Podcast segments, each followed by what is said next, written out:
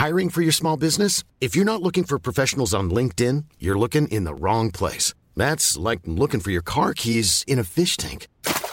LinkedIn helps you hire professionals you can't find anywhere else, even those who aren't actively searching for a new job but might be open to the perfect role. In a given month, over 70% of LinkedIn users don't even visit other leading job sites. So start looking in the right place. With LinkedIn, you can hire professionals like a professional. Post your free job on linkedin.com slash people today. Le sponsor de cet épisode des couilles sur la table, c'est Ada Tech School, une formation pour devenir développeuse et développeur à la pédagogie alternative qui casse les codes et incite les femmes à coder. Et c'est important car les femmes sont encore largement sous-représentées dans le monde de la tech.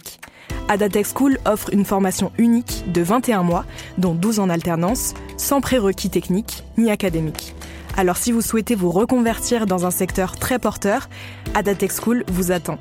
L'école est implantée à Paris, Lyon et Nantes. Il y a trois rentrées par an et la prochaine est le 27 mai. On nous dit qu'il reste quelques places. Ça vous intéresse?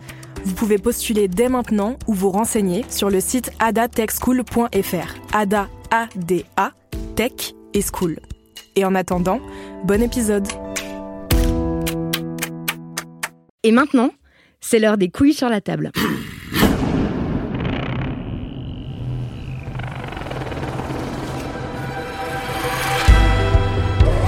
Euh, Kevin Dieter, vous êtes doctorant, vous êtes euh, sur le point de terminer votre thèse. Euh, le titre de votre thèse, c'est L'enfance des sentiments, enfin c'est le titre provisoire, L'enfance des sentiments, la construction et l'intériorisation des représentations genrées et androcentrées de l'amour chez les enfants de 6 à 10 ans. C'est un grand titre. Qu'est-ce que ça veut dire exactement? Qu'est-ce que ça veut dire En fait, j'essaye de comprendre euh, en un mot comment les enfants apprennent à aimer.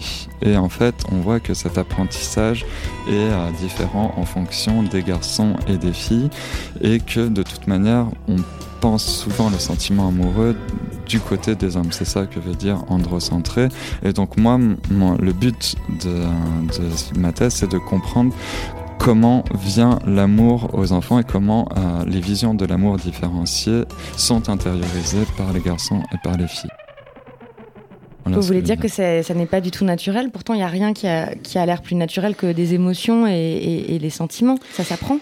Bah oui, euh, quand on regarde la littérature aussi scientifique, beaucoup, euh, notamment en philosophie, en neuro, euh, enfin dans les sciences neurocognitives ou cognitives, et aussi en psychologie, font de ce sentiment-là un sentiment naturel. Or, on a pu s'apercevoir, ne serait-ce que quand on regarde en France au cours de l'histoire ou dans d'autres pays, que ce sentiment-là n'est rien de naturel, qu'il a été progressivement construit, que le fait que ce soit euh, qui s'exprime de telle ou telle manière et pas de telle autre est un fruit de l'histoire et donc est éminemment social et culturel. Et donc moi, le but de ma recherche, c'est de montrer comment, les enfants apprennent à à aimer, donc à aimer amour d'ami, enfin amour, l'amour amitié et l'amour amour, comme eux-mêmes font la différence, et aussi et surtout c'est de, de voir comment ce- cette représentation de l'amour vient à s'imposer avec euh, l'évidence du naturel et le naturel de l'évidence, pour reprendre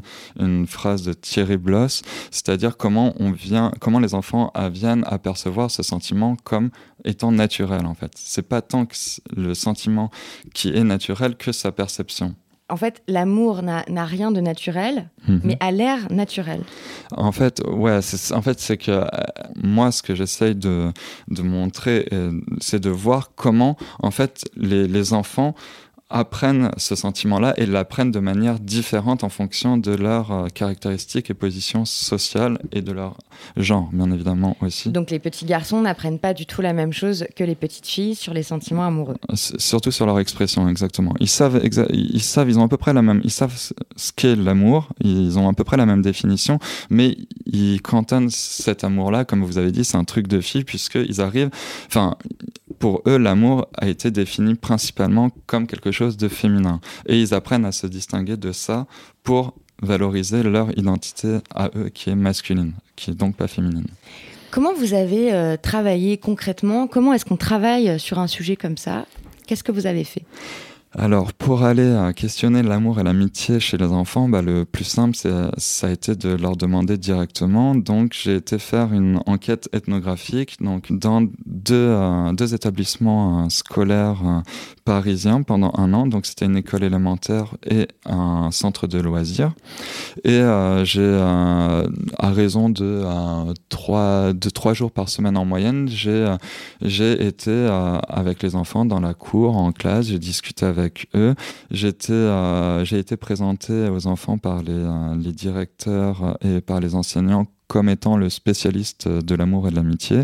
Donc les, euh, les enfants venaient me voir euh, pour euh, parler de ça ou pour parler d'autres choses d'ailleurs, mais souvent ils venaient me voir notamment les petites filles pour me faire corriger leurs lettres d'amour, pour me, me demander des conseils sur l'amitié et notamment pourquoi une telle ou un tel avait été méchant avec elle, n'avait pas laissé jouer, qu'est-ce qu'il fallait faire pour améliorer ça, etc.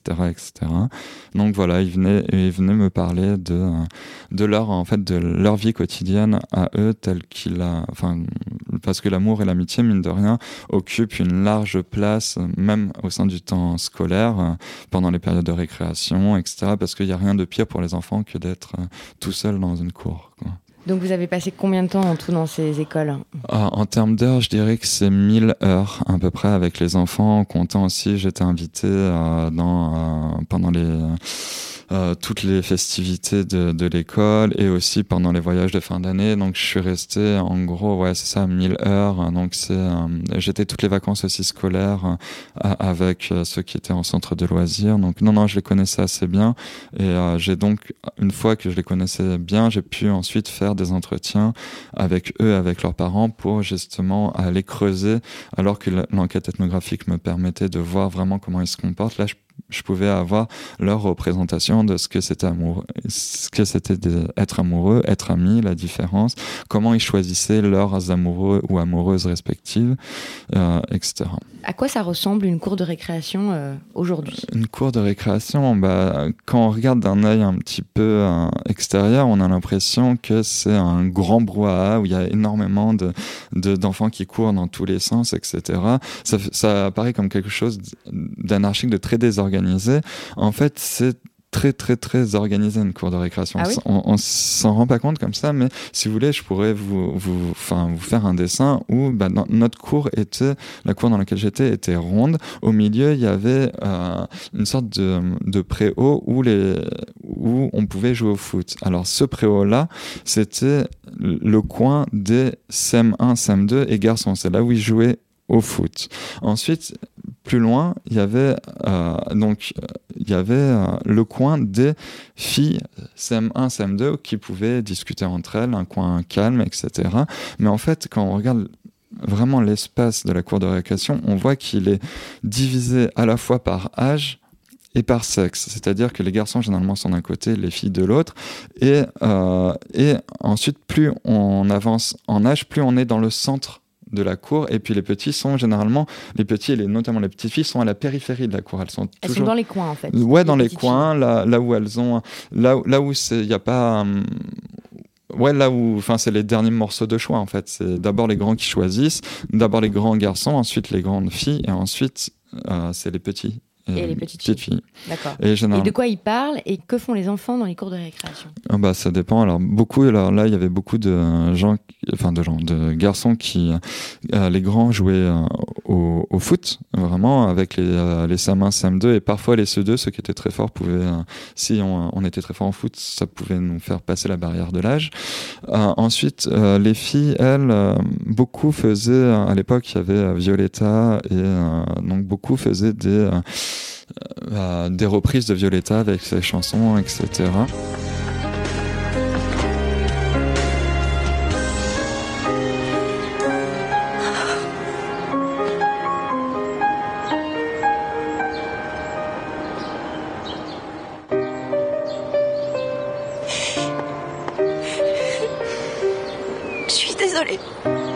Pas. Pardonne-moi, Léon, tu essayais de me protéger et je ne t'ai pas écouté, je te demande pardon. Tu n'as rien fait de mal. C'est plutôt à Diego de te demander pardon. Non, ça, c'est de ma faute, Léon. J'arrive pas à y croire. Arrête, tu J'arrive n'as pas à rien y à te reprocher dans faute. cette J'ai tout histoire. fait pour t'éloigner de moi, tu te rends compte? Mais euh, en fait, ce phénomène-là, je, je sais pas comment dire, mais c'est l'équivalent de euh, Hélène et les garçons pour mon époque, ou de euh, ou euh, pour les les plus jeunes, ça pourrait être Anna Montana, mais c'est vraiment euh, donc c'est une chanteuse euh, Violetta qui euh, enfin qui a eu des alors euh, je me souviens plus exactement, mais je crois que sa mère était chanteuse et est morte et elle va dans une euh, contre l'avis de son père dans une école de danse et de chant pour pouvoir faire ça. Puis après on, su- on suit toutes les tribulations de Violetta et surtout euh, là ce qui est vraiment mis euh, au centre de l'œuvre, au-delà de la danse et des chansons, c'est euh, ces histoires d'amour et euh, d'amitié de concurrence avec les autres filles et garçons. Voilà. Donc globalement, et elle, elle s'amusait à refaire ses, euh, les chorégraphies, à rejouer les histoires qui s'étaient passées la veille dans euh, dans le soap opéra euh, qui, qui a lieu tous les jours, etc. Et c'était ouais, c'est euh, vraiment elle, elle ref- reprenait à leur compte ça pour euh, et beaucoup avaient des euh, des cahiers avec les histoires de Violetta, avec où elle s'échangeait aussi des des images, etc., etc. Donc Et les garçons, ils en pensent quoi? alors les garçons, pour eux, c'est alors comme c'est quelque chose qui est pour les filles, c'est si c'est pour les filles, c'est que c'est contre les garçons. Donc eux, ils les mettent vraiment à distance et euh, il y a eu plusieurs fois où ils ont manifesté leur dégoût de la série. Et quand je dis manifester, c'est dans les deux sens du terme, où ils leur disaient concrètement que c'était nul, c'était de la merde, il fallait qu'elles fassent, qu'elles arrêtent de faire ça. Mais autrement, il est arrivé parfois dans la cour de récréation que ça organise de véritables manifestations où on voyait les garçons de CM1, CM2 euh, prendre la cour et puis dire on en a marre de Violetta, on en a marre Avec de... des pancartes? Bah, ou ils faisaient semblant, mais, euh, mais en tout cas, ils mettaient, euh, ils levaient les poings en disant on en a marre, on en a marre, on en a marre, et ils tournaient tout au long de la, tout, Ah, ils ils faisaient une manifestation anti-Violetta. anti-Violetta. Mais les, les filles parfois répliquaient en faisant des manifestations contre les garçons. Mais ça, c'était euh, euh, c'était pour répliquer contre euh, cette Elle attaque. disait on en a marre des garçons? Voilà, c'est ça, c'est ça, c'est ça. C'est nul les garçons, euh, c'est mieux d'être des filles, etc. Donc il y avait. N'empêche que c'est tout ce Enfin, elles en parlent quand même énormément. Les garçons, des relations amoureuses, etc. Bah, elles en parlent, euh, elles, euh, elles en parlent bien plus, ouais, que, euh, en tout cas, que, que les garçons. En tout cas, les garçons disent en parler beaucoup moins. Et, euh, en tout cas, elles le mettent vraiment plus en scène. Elles, ça les intéresse vraiment. Et, d'ailleurs, ça se voit sur, euh, ne serait-ce que sur le vêtement, où il y a beaucoup de cœurs, de, de I love you, de, et puis elles les mettent vraiment, encore une fois, elles ritualisent ce sentiment, enfin, ce que je disais dans un article, c'était qu'elle réutilisait le genre du sentiment, c'est-à-dire que à force de euh, de mettre en scène, que ce soit des filles qui mettent en scène l'amour, elles donnent un sexe à ce sentiment-là, à l'amour, le- elles le font être comme féminin, et s'il est féminin, c'est que par définition, il n'est pas masculin. Qu'est-ce qu'on peut euh, dire euh, d'un petit garçon euh, typique. Comment il voit l'amour Comment il voit les sentiments amoureux euh, Comment il voit ce qu'il est, ce qu'il est censé être ou ne pas être. Bah, en fait, c'est difficile de répondre à un garçon typique parce que, en fait, il y a, il n'y a pas une, une seule sorte de masculinité, il y en a une diversité qui est liée à, entre autres, à la position dans l'espace social, à la classe, la classe sociale. sociale, voilà, c'est ça exactement, à, qui peuvent être aussi liés à, ce qu'on appelle euh, au rapport de race, donc à, l'ethnie de la personne, euh, le rapport ethno-racial. Euh, mais en, fait, donc c'est difficile de répondre à cette question-là, mais globalement, euh, on voit que à travers les classes sociales, le, sentiment amoureux est plus ou moins l'objet d'une distinction de genre, parce que en fait, comment dire ça plus simplement, ce serait de dire que euh, chaque euh, les, garçons n'apprennent pas la même chose des sentiments, n'ont pas la même définition des sentiments en fonction de euh, de leur classe sociale. Euh, J'ai pas travaillé trop sur la race, donc ça je peux pas exactement vous dire, mais sur en tout cas dans ce qui concerne des classes sociales, c'est qu'on voit très bien que par exemple à mesure qu'on on augmente dans l'espace social, les petits garçons perçoivent moins le sentiment comme spécifiquement rattaché aux filles. Ce serait quelque chose de qui concernerait également les garçons. Et ça, tout ça, c'est lié aussi à la vision qu'en ont leurs parents et au fait que ces parents participent à l'éducation sentimentale. C'est-à-dire que pour ces parents-là, le sentiment ne serait pas quelque chose euh, qui euh, ne serait pas quelque chose juste de naturel qui euh, arriverait au moment de la puberté, etc., et qui serait principalement rattaché aux filles, mais c'est quelque chose qui est bon pour le développement cognitif et social de l'enfant. Donc ça, c'est peu importe le genre en fait. Qu'est-ce qu'ils pensent les petits garçons de l'amour et des, et des relations amoureuses bah, globalement, ils pensent que donc là où j'avais été surpris, c'est qu'ils sont, ils disent que ça va être quelque chose d'important, mais encore une fois, c'est quand ils seront grands. Ils ont très bien conscience que c'est pas de leur âge, et ils ont aussi conscience que pour le moment, c'est un truc de fille et ou pour les bébés. Les maternelles ont le droit de faire ça, c'est pas un problème, on les autorise. Il y a exact, il y a, il y a plein de mariages en maternelle. J'ai même été invité à des mariages. Des mariages en maternelle. ouais, des mariages. des mariages en maternelle. Ah oui, oui, ah bah oui là, oui, il y avait une petite qui était très contente. On lui avait donné une bague et donc euh, il y avait euh, les animateurs et les professeurs des écoles avaient fait un petit mariage et voilà. Et euh, donc là, il y a, en fait, voilà, c'est que le sentiment amoureux est à la fois, enfin, c'est pas de leur âge, c'est-à-dire c'est soit pour les petits, soit pour les grands ou pour les filles. Ou pour les filles, voilà, c'est ça. Et donc, quand quand ils s'intéressent de trop près à ça, et ils ont très bien conscience de ça, hein, ils, euh, ils, risquent de mettre en cause leur réputation et donc leur définition de soi en tant que garçon. Quoi.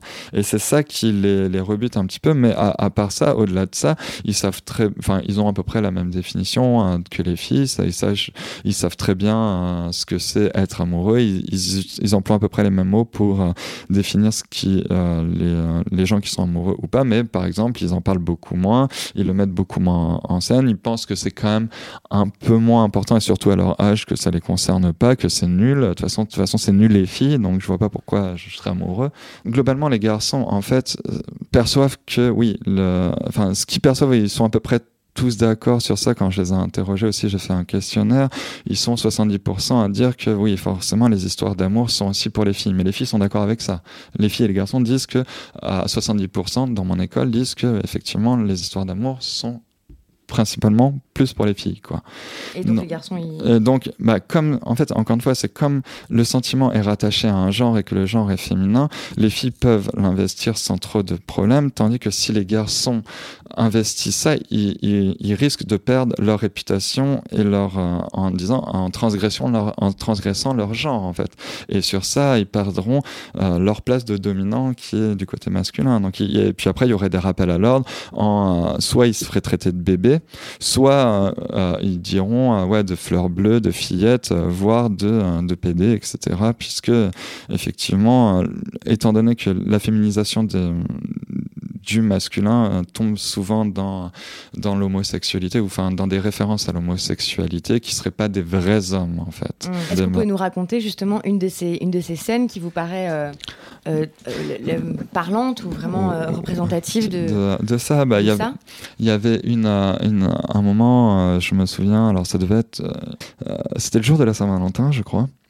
Donc là, il y avait énormément de, de distribution de cadeaux, de lettres, parce que voilà, ils, ritualisaient, ils ritualisaient à l'école. À l'école, ah oui, oui, oui, tout à fait. Ouais, ouais, où il y avait pas mal. Et, là, c'était le sujet de la cour de récréation.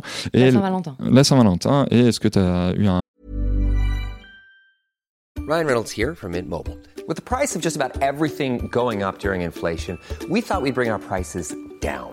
So to help us, we brought in a reverse auctioneer, which is apparently a thing. Mint Mobile unlimited premium wireless. Ready to get 30, 30, bit to get 30, bit to get 20, 20, 20, bit to get 20, 20, bit to get 15, 15, 15, 15 just 15 bucks a month. So, Give it a try at mintmobile.com/switch. slash $45 up front for 3 months plus taxes and fees. Promo for new customers for limited time. Unlimited more than 40 gigabytes per month slows. Full terms at mintmobile.com. There's never been a faster or easier way to start your weight loss journey than with PlushCare. PlushCare accepts most insurance plans and gives you online access to board-certified physicians who can prescribe FDA-approved weight loss medications like Wigovi and Zepbound for those who qualify. Take charge of your health and speak with a board-certified physician about a weight loss plan that's right for you. Get started today at plushcare.com slash weight loss. That's plushcare.com slash weight loss. plushcare.com slash weight loss. Valentin ou une Valentine, est-ce que tu as dit que tu étais amoureux, etc., etc. Et à un moment, bah, y a, euh, on est en train de discuter avec des, euh, euh, donc on c'est avec des, des animateurs, on, surveillait la cour, et il y a des enfants qui viennent discuter avec nous, deux petites filles de CE1 qui viennent discuter de leur amoureux, etc. Et il y a un garçon qui passe et qui commence à se moquer, se moquer d'elle en disant ouais t'es amoureux, etc., etc. Et puis bah il y a l'animateur un moment euh, pour euh, arrêter que le, le garçon se moque, lui dit Bah ouais, bah moi j'ai entendu dire que tu avais eu une amoureuse. Et puis après, les, les, deux autres animateurs qui sont à côté euh, commencent à, à, embêter le garçon Ouais, c'est vrai. Et puis lui dit Mais non, c'est pas vrai, j'ai pas d'amoureuse. Et euh, qu'est-ce que et qu'est-ce qui t'a dit ça? Et puis elle dit Ouais, bah moi on m'a dit que c'était euh, Lou euh, qui, qui est amoureuse de toi, qui avait dit à tout le monde. Et puis bah, le, garçon euh, s'en va en furie en disant Ouais, c'est pas vrai, c'est pas vrai, c'est pas vrai. Et puis du coup, étant vexé et qu'on lui dit qu'il avait une amoureuse, etc., il a été voir la Lou en question et l'a tapé. Il a tapé, euh, tapé parce qu'elle avait. Parce qu'on lui avait fait croire que, euh, que c'était elle qui avait dit à tout le monde que c'était son amoureux, etc. etc. et pour et ça... lui, c'est vraiment. Euh... Ah, bah, c'était une... enfin, c'était quelque chose euh, d'insultant, parce... non pas que ce soit elle qui l'aime particulièrement, mais c'est juste parce que, bah, il a, pour lui, euh, amoureux, c'était pas du tout. Enfin, oui, il n'était pas amoureux. Il n'y avait pas d'histoire d'amour. C'était quelque chose de dévalorisé qu'il n'avait pas. Voilà, clairement, c'était pour lui. On, on l'insultait. C'était pour se moquer de lui. Et c'était pour, en fait, arrêter qu'il embête les petites filles à la base. Ils, ils ont, enfin, les, les adultes mm. ont mobiliser cette question au lieu de s'intéresser à ce s'il en a s'il avait des amoureux ou pas ce qu'ils font par ailleurs mais généralement il y a toujours une tendance où quand ils s'adressent aux garçons c'est juste pour les taquiner pour les embêter pour euh, se moquer un petit peu d'eux parce qu'ils savent que euh, bah, pour eux l'amour c'est dégoûtant que c'est pas que euh, c'est un truc de fille donc pour résumer mmh. qu'est-ce qu'on peut dire des sentiments amoureux euh, chez les petits garçons et les petites filles en prenant en compte leur classe sociale bah Pour résumer, on pourrait dire que bah, j'aime bien l'idée de dire qu'il y avait des, des livres qui s'appelaient il y avait le sexe des sentiments. Alors moi, je dirais bien qu'il y a les sentiments n'ont pas qu'un sexe, mais ils ont aussi une classe sociale et un âge. Donc l'amour, c'est euh, non seulement un truc de fille, mmh. mais un truc de classe sociale supérieure. Voilà, dans l'expression en tout cas, dans l'expression, ouais, c'est pas pas dans le sentiment. Tout, ils ressentent tous tout autant. C'est juste dans le, dans le, le, fait de se sentir autorisé à et euh, se, se, sentir autorisé à parler de ce sentiment-là et légitime à le montrer. Oui, ça c'est bien plus autorisé, tout simplement parce que les, les, les adultes qui les entourent euh, sont bien plus intéressés par ce sentiment-là. Un jour, euh, ces petits garçons euh, qui donc ont appris que l'amour c'était un truc de fille, euh, que si ils l'exprimaient un peu trop ouvertement, ils allaient se faire remettre mmh. à leur place mmh. par tout le monde en se faisant traiter de PD, de fille ou de mmh. bébé. Un jour, ces petits garçons deviennent grands, ça devient des adolescents et puis des hommes. Quel rapport vous voyez entre ce que pensent ces petits garçons euh, ce qu'ils euh, pensent ensuite quand ils deviennent grands. Bah, C'est une question intéressante qu'on m'a beaucoup posée aussi et euh, à laquelle j'ai un petit peu de mal à répondre, c'est-à-dire que parce que moi, donc le, processus qu'on qu regarde là, ça s'appelle de la socialisation, c'est l'apprentissage des normes, des représentations, des savoir-être et savoir-faire des individus tout au long de leur vie. Et en fait, moi, là, je suis que euh, je peux pas enfin c'est difficile de projeter de savoir comment ils vont venir parce qu'il y a pas mal de euh, d'autres instances de socialisation qui pourront moduler ce qu'ils ont appris. Mais globalement, autrement, si on se base sur la littérature qui a été faite après moi auprès de plus plus, enfin avant moi et auprès de, de, de, gens plus âgés, on peut voir que oui, ça a des conséquences, euh, ne serait-ce que bah, dans l'ouvrage de euh, Eva Illouz, euh, Pourquoi l'amour fait mal, et c'est là où y a où les gens se plaignent d'un investissement différentiel dans les relations. Bah, là, c'est quoi un investissement Alors, un investissement, c'est-à-dire que les, les, euh, les garçons et les filles, ou les hommes et les femmes, ne s'investissent pas autant émotionnellement, ils ne parlent pas autant, ils montrent pas autant leurs sentiments l'un que l'autre dans la relation et ça fait une sorte de déséquilibre où parfois bah les même moi les mères aussi me disaient ça où oh, bah montrer ses sentiments c'est pas trop son truc c'est un peu dur de le faire savoir ce qu'il ressent etc ça ça peut amener à ça en fait. Ce que je vois ça veut dire qu'on pourrait dire que déjà petits ils apprennent à à réserver enfin en tout cas à réserver la gestion de leurs sentiments en interne en fait à pas l'exprimer quoi. Et donc même pas peut-être en avoir conscience parfois.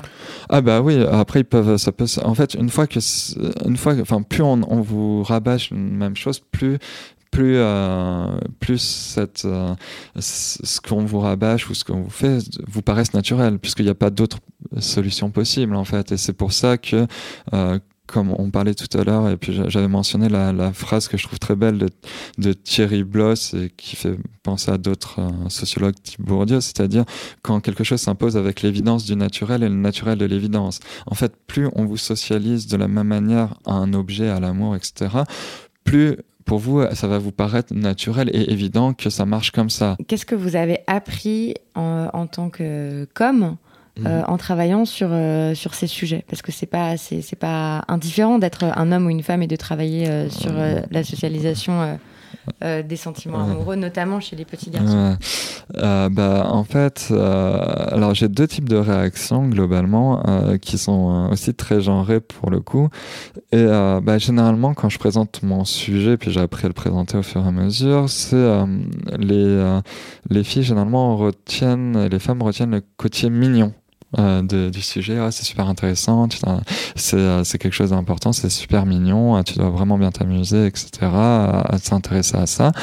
Et bah, globalement, les garçons, et même chez les chercheurs, hein, c'est plutôt le côté pédophile qui revient. Euh, les nombres de blagues pédophiles que j'ai entendues au cours de ma thèse, mais même euh, lors euh, dans des dans des réunions scientifiques ou même à mon école doctorale, où quand même certaines personnes, même si c'est pour se moquer de moi, m'appelaient le pédophile quand même, quoi, parce que je m'intéressais à l'amour chez des enfants. Et un homme qui s'intéresse, déjà un homme qui s'intéresse à des enfants il y a toujours un soupçon pourquoi vous vous intéressez à ça. Et euh, deuxièmement en plus je, je, je, questionne leur intimité quoi. Leur intimité et amour euh, comme l'amour et la sexualité sont quand même vraiment liés euh, notamment dans les représentations actuelles là, il y avait euh, les blagues sur les pédophiles, j'en ai eu un paquet. Et puis même euh, quand je, négociais, j'ai eu des terrains qui ont été interdits par des directeurs euh, des DAZEN. Donc, c'est les, personnes en charge des écoles élémentaires au niveau national, qu'est-ce que je dis, départemental, qui, m'ont soupçonné de, pédophilie, quoi, en disant, mais pourquoi, qu'est-ce qui vous, vous intéresse dans ce sujet-là. Je comprends que ça intéresse votre directrice de thèse, mais vous, J'étais, mais qu'est-ce que vous voulez que je vous dise? Enfin, Pourquoi ça m'intéresse? Parce que je trouve que le, sujet est intéressant en soi dans la mesure où euh, les sentiments, euh, oui, c'est quelque chose qui naturalise des rapports de domination, en fait, quelque part, euh, et notamment la, domination masculine. Et euh, donc, c'est intéressant en soi d'aller déconstruire ce sentiment-là pour, pour montrer que que euh, ce n'est pas naturel, que ça a été construit de manière inégalitaire et que c'est tout le temps les femmes qui sont dans des dépendances, etc., etc. Et euh, mais ça, ça, ça ne leur parlait pas. Et, et vous, en tant que com, est-ce que ça, est-ce que ces recherches ont changé votre regard sur vous-même en tant qu'homme? En tout cas, elles m'ont appris à savoir pourquoi j'avais eu un rapport, euh, pourquoi j'ai ce rapport-là aux sentiments amoureux et amicaux. Oui, ça c'est sûr. En fait, ça donne une explication à mon, mon rapport euh, à, l'amour et à l'amitié, oui. Mais c'est-à-dire? C'est-à-dire que bah, je comprends en fait pourquoi euh, j'ai par exemple un peu plus de mal à exprimer mes sentiments que d'autres, parce qu'on m'a, on m'a, enfin, on m'a pas appris ou en tout cas j'étais dans, j'étais, enfin, c'était dans quand j'étais petit, c'était pas quelque chose qu'on parlait facilement, etc. Et euh, pareil dans mon entourage jusqu'à jusqu'au lycée, euh, jusqu'à même à, la fac, c'était un, sujet très peu euh, très peu abordé et maintenant ça l'est un peu plus puisque je suis dans une équipe de genre qui s'intéresse à ces questions-là mais autrement voilà oui oui sur sur ça ça m'a appris en tout cas enfin à me faire une, on pourrait dire, il y en a qui font des, de l'analyse. Moi, c'est une socio-analyse, c'est-à-dire pourquoi j'ai un rapport comme ça, qu'est-ce qui explique mon rapport au sentiment amoureux, euh, etc. Ça, ça me, ça me donne des informations euh, plus générales sur moi aussi, hein, en étudiant les autres. En quoi l'amour, en quoi cet apprentissage différent de l'amour pour les garçons et pour les filles, ça contribue à, perpétuer la domination masculine. Alors, euh, les, les, sentiments amoureux, là, il y a eu pas mal de recherches dans les années 70 faites par des féministes, et puis euh, un peu plus récemment, là en France, euh, Michel Boson a travaillé sur le sujet qui montrait que l'amour est en, en participe à la domination et la reproduction de la domination masculine dans la mesure où il y a un, investissement différentiel dans le couple et dans le sentiment des, hommes et des femmes. C'est-à-dire que, en fait, les, femmes euh, sont plus investies et sont plus dépendantes émotionnellement en tout cas, on leur demande plus ça, de s'investir dans, dans le côté affectif, etc. Donc, euh, que les hommes. Et donc ça, ça contribue à, à reproduire la domination masculine dans la mesure où les femmes dans les couples sont dépendantes donc à l'époque, dans les années 70, c'était économiquement et euh, sentimentalement des hommes. et eux sont, le sont moins. Le, le, sont moins, en tout cas, ils, ils, sont moins, on leur demande moins de euh, s'intéresser à... En fait, ils mettent pas... En fait, ils s'investissent... Enfin, comment dire ça C'est pas qu'ils s'investissent moins, c'est-à-dire moins de euh, ouais, moins de temps, moins de euh, moins d'énergie, moins. En fait, le, le, couple est moins central chez eux que et le, le bien fondé du couple et euh, etc est moins important chez eux que chez chez les femmes pour qui, enfin, encore une fois, quand on vous apprend depuis tout petit que c'est très important, que ça participe à la définition de soi des femmes, d'avoir un mari, d'avoir, euh, enfin, euh, ouais, d'être femme et d'être, enfin, pour être femme, il faut être aussi mère, et donc c'est tout est dans la cellule familiale, l'investissement. Donc l'amour, en ce sens-là, euh, participe à rendre quelque chose euh, égalitaire. Mais en fait, chez les sociologues aussi reconnus soit-il, type Pierre Bourdieu, Bourdieu avait l'impression que dans, dans, la, dans l'amour, il n'y avait pas de rapport de domination, euh, que c'était ce qui pouvait, euh, l'amour pouvait traverser les barrières sociales, etc. Alors que non, en fait, l'amour permet aussi de reproduire une sorte de domination, et notamment la première domination, c'est la domination masculine, puisque on n'attend pas la même chose, la, le même investissement dans la relation entre les hommes et les femmes. Et ça, ils apprennent ça depuis tout petit en fait, depuis tout petit sur euh, ce qu'on disait tout à l'heure avec euh, les filles qui doivent exprimer leurs sentiments, qui doivent les gérer, qui doivent, euh, c'est elles, euh, c'est elles qui font le travail euh, émotionnel, qui, qui s'occupent du, du, couple en fait. Qu'est-ce que ça serait une éducation sentimentale euh, qui serait égalitaire. Si vous, vous, vous, aviez des garçons, des fils, euh, qu'est-ce que, comment vous les élèveriez? Comment, qu'est-ce que vous leur diriez? Comment les éduqueriez à, la, à l'amour et au sentiment amoureux? Alors, ouais, alors je pense qu'il n'y a pas que les parents qui peuvent faire ça, mais oui, alors bah, j'essaierai de, de, de défaire euh, effectivement le genre du sentiment amoureux, de leur dire qu'ils ont, que c'est tout aussi important pour eux, euh, etc. Mais ça, c'est lié à ma position hein, sociale aussi. Mais euh, autrement, je pense que, enfin, d'une manière plus globale, j'inviterais aussi à, dans les manuels d'éducation, etc. Mais c'est marrant parce que, enfin, juste ça, quand on dit, euh, quand on pense aux, aux littératures pour jeunesse, au Max et Lily, par exemple, on dit que Max a une amoureuse et que Lily est amoureuse c'est pas la même chose quoi. Et donc Max a une amoureuse et Lily est amoureuse. Mais concrètement bah, concrètement, ce serait de, juste de dire, euh, bah, quand on dit euh, de pas de pas questionner exclusivement euh, les, les filles quand on leur demande est-ce que c'est toi qui est-ce que tu as un amoureux alors que c'est pas exactement la première question qu'on pose aux garçons. En tout cas, moi, si je voulais euh, rendre ce sentiment-là plus, euh, plus accessible euh, aux garçons, ce serait de, de clairement faire perdre relativement, enfin, de faire perdre son âge et son, et son genre, quoi, et de dire, oui, les, les, enfants, je suis persuadé, et puis même, je l'ai vu, oui, connaissent les, sentiments amoureux, même si euh, ils savent, euh, même si c'est pas exactement le même sens que qu'ont les adultes, il y a beaucoup de choses qui s'en rapprochent et que oui, peuvent et puis qu'ils peuvent connaître ça et que c'est absolument pas gênant pour qu'un garçon tombe amoureux d'un autre garçon ou d'une fille. c'est pas pas gênant du tout. Que ça fait partie de d'un apprentissage global de, de la vie en société quoi enfin des relations après est-ce que est-ce que après notre question c'est est-ce que l'amour devrait être au centre des vies? Ça ça, ça faudrait voir chez les philosophes mais mais moi en tout cas ça me gênerait enfin pour éviter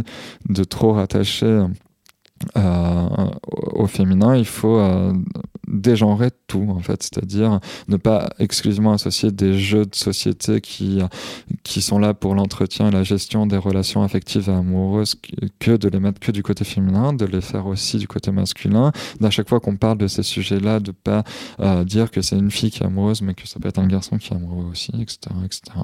Et est-ce que pour terminer, vous avez des œuvres que vous aimeriez recommander?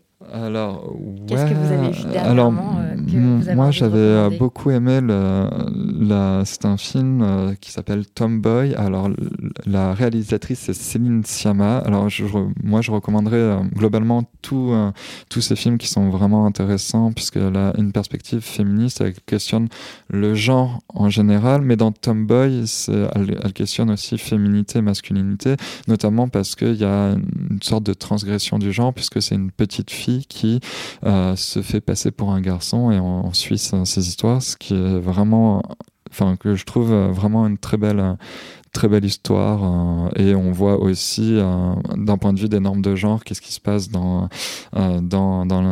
avec d'autres enfants avec les parents etc donc je, recommande ce, beau film là et voir toute la filmographie de Céline Sciamma Merci beaucoup, Kevin ah, Je vous en prie, c'était un plaisir. C'était Les couilles sur la table, un podcast de Binge Audio. Dans le prochain épisode, on va bien sûr continuer à parler des garçons, des hommes et de leur socialisation. Il sera entre autres question d'éponges et de chaussettes avec la fabuleuse Tifiou Lecoq. Si vous avez aimé cette conversation, recommandez-la autour de vous à vos amis, pères, frères, cousins. On a une page Facebook, un compte Twitter, likez donc et suivez-nous. Et si vous pouvez noter le podcast sur iTunes, euh, plutôt Apple Podcast, de préférence avec 5 étoiles, c'est encore mieux. Toutes les références sont à retrouver sur binge.audio. Bisous. Binge.